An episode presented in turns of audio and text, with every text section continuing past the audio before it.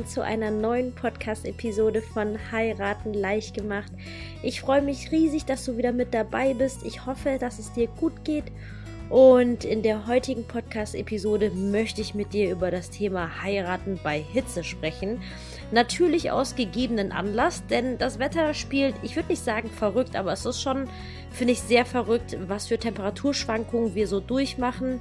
Ähm, ich sage nur Hashtag Erderwärmung und dementsprechend habe ich quasi die heutige Folge, möchte ich dem Thema ähm, widmen, wie ihr quasi, oder nicht nur ihr, sondern auch vor allem eure Gäste einfach einen kühlen Kopf bewahren könnt.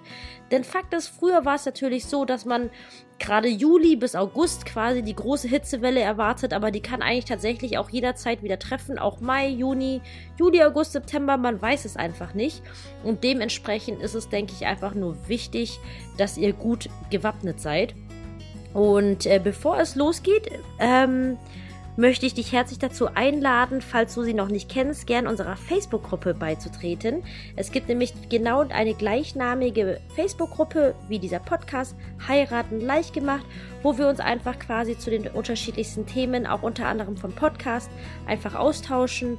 Und wenn du Lust hast, da ein bisschen tiefer reinzugehen, dann freue ich mich sehr, wenn du mit dabei bist und einfach der Gruppe beitrittst. So, und dann schlage ich vor, starten wir auch direkt los. Und zwar erstens, ähm, du kannst quasi schon im Vorhinein deinen Gästen einen großen Gefallen tun, wenn also abzusehen ist, dass einfach sehr, sehr heißes Wetter ist, dass ihr den Dresscode entsprechend anpasst. Da freuen sich natürlich die Frauen auch, wenn sie so luftige Sommerkleider anziehen können zum Beispiel. Oder dass ihr natürlich auch schaut, dass dann gerade für die Männer, dass der Bräutigam frühzeitig sein Jackett ablegt, denn das ist ja quasi immer das Zeichen dafür, dass die anderen quasi auch ihr Jackett ablegen können. Und ich glaube, für die Männer ist das schon echt ganz schön tough bei 35 Grad, 38 Grad da wirklich so einen kompletten Anzug anzuhaben. Da muss ich sagen, bin ich froh, dass wir Frauen sind. Das war mein erster Tipp, dass ihr quasi einfach das mit den Gästen kommuniziert. Es muss natürlich alles passen, dass ihr euch natürlich auch wohlfühlt. Aber sowas könnt ihr zum Beispiel Gästen frühzeitig schon durchgeben, damit sie wissen, worauf sie sich einstellen können. Punkt Nummer zwei, ganz wichtig, Thema Trauung. Die Trauung ist einfach, in Deutschland ist es, glaube ich, gang und gäbe, die Richtung 14, 15, 16 Uhr zu machen, abhängig davon, was ihr noch so geplant habt. Und gerade bei der Trauung ist es so, weil die kann ja gerade eine freie Trauung, dauert halt schon gern mal 45 Minuten bis eine Stunde. Das heißt, seht auf jeden Fall zu, dass ihr ein schattiges Plätzchen dafür findet. Dafür wäre es einfach wichtig, dass ihr entweder mit eurer Location drüber sprecht, wie die Sonne steht, oder ihr fahrt einfach quasi nochmal hin und schaut euch quasi euren gewünschten Trauort ähm, an zu der Uhrzeit, die ihr quasi anpeilt für die Trauung und schaut einfach, ob ihr das vielleicht dann in den Schatten legen könnt oder auch eine Alternative ist vielleicht auf den Abend zu verlegen. Das ist jetzt gerade in deutschen Kreisen etwas ungewöhnlich, aber zum Beispiel in Amerika ist das tatsächlich ganz normal, die Trauung auf den Abend zu verlegen. Und je nachdem, wann ihr heiratet, könnte das natürlich ähm, eine Idee sein, wie ihr quasi eure Gäste, aber auch euch selbst. Weil wenn ihr vorstellt, ne, die Sonne knallt und ihr sitzt dann da bei 35 Grad, dann ist man eigentlich, glaube ich, mehr damit beschäftigt, einfach nur auf die Hitze klarzukommen, als dass man wirklich die Trauung und die Zeremonie wirklich genießen kann.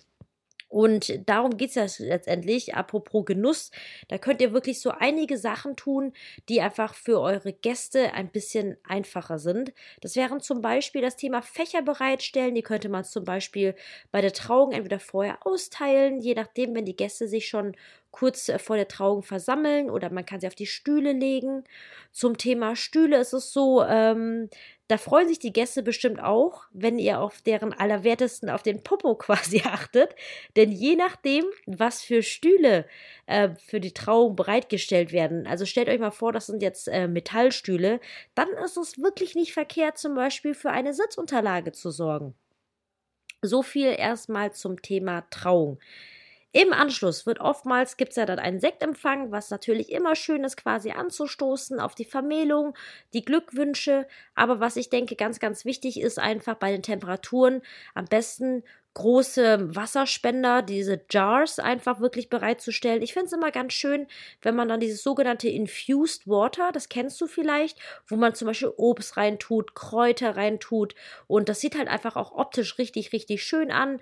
Aus zum Beispiel Erdbeerminze geht immer oder Mango, das sind zum Beispiel auch ähm, äh, Obstsorten, die insgesamt kühlend auf den Organismus quasi wirken. Und deswegen ist natürlich gar nicht verkehrt, das alles bereitzustellen. Und denkt im Zuge daran auch an eure lieben Dienstleister. Denkt dran, dass die Dienstleister wirklich alles für euch geben auf eurer Hochzeit.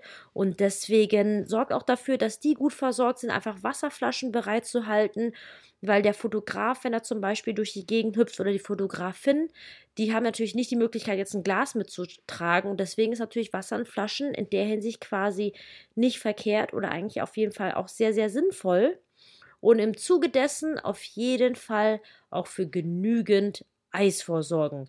Sprich mit deiner Location darüber, ob die quasi Eis haben, beziehungsweise wenn du das alles auf eigene Faust planst, dann kauft genügend Eis ein. Je nachdem, wie heiß es tatsächlich wird, würde ich schon ein halbes Kilo pro Person einrechnen, denn Eis schmilzt auch, das darf man nicht vergessen.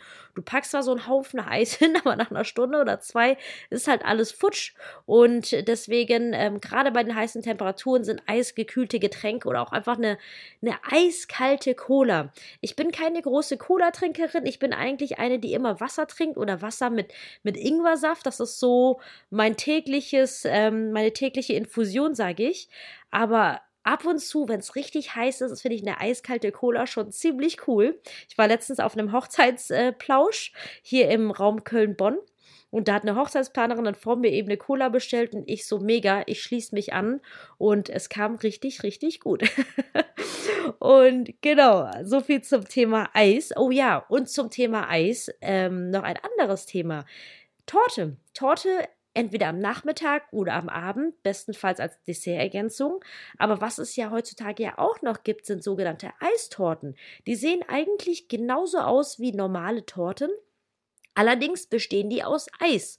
Und ich finde das ziemlich cool, gerade wenn ihr im Hochsommer heiratet, mal darüber nachzudenken, wenn ihr quasi Eisfans seid, eventuell eine Eistorte zu servieren. Einfach nur mal als Idee.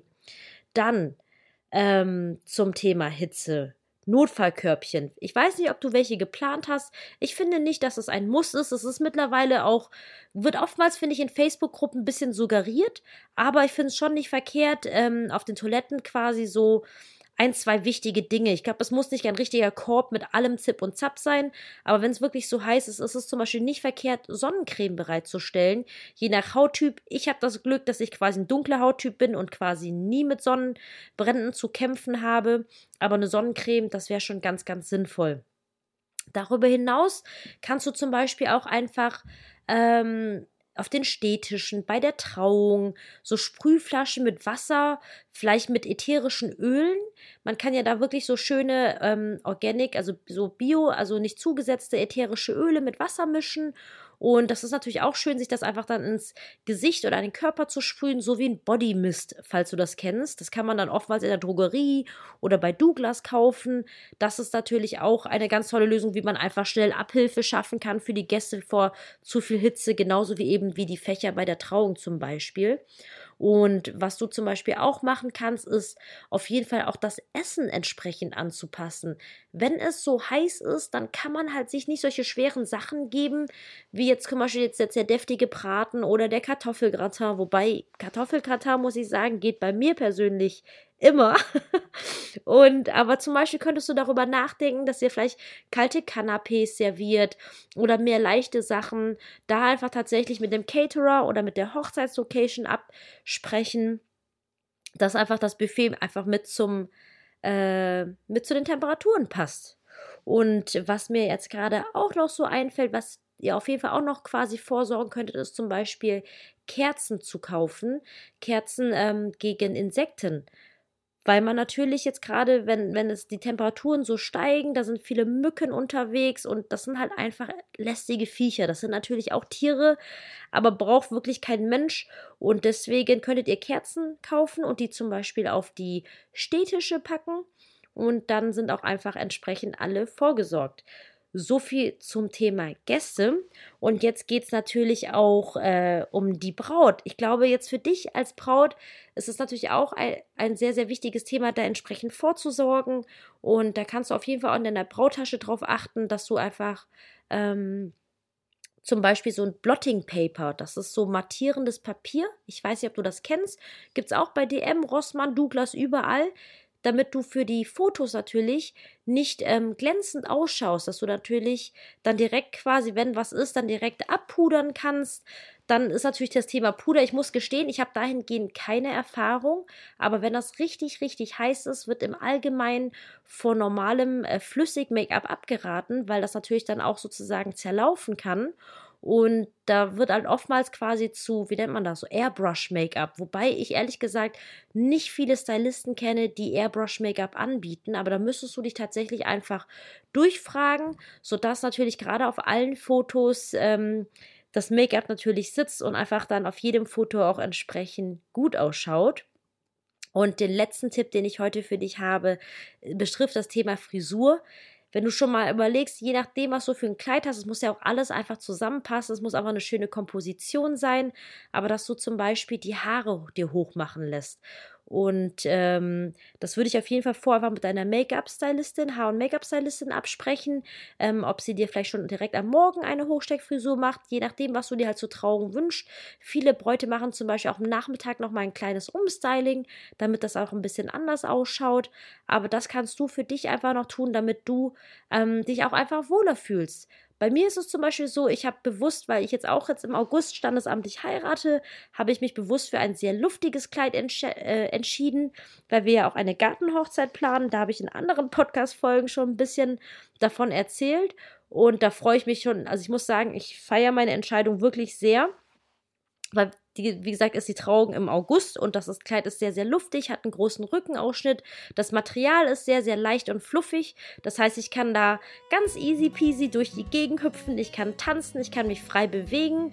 Und ich glaube, bei diesen Temperaturen ist das schon ein Plus. Ich meine, Ganz ehrlich, wenn du dich in dieses riesen Walla Walla Prinzessinnenkleid verliebt hast, dann würde ich natürlich auch nicht davon abrücken. Es ist ja dein Tag, es soll dein Kleid sein, aber wenn 38 Grad ist, dann bin ich schon dankbar, dass mein Kleid da quasi nicht so super opulent, nicht so ein fester Stoff und ganz dick und gepresst, äh, da freue ich mich persönlich schon sehr darauf. So, Jetzt habe ich wieder eine Menge gesprochen. das waren jetzt meine Tipps für dich, wie du einen kühlen Kopf bei deiner Hochzeit bewahren kannst.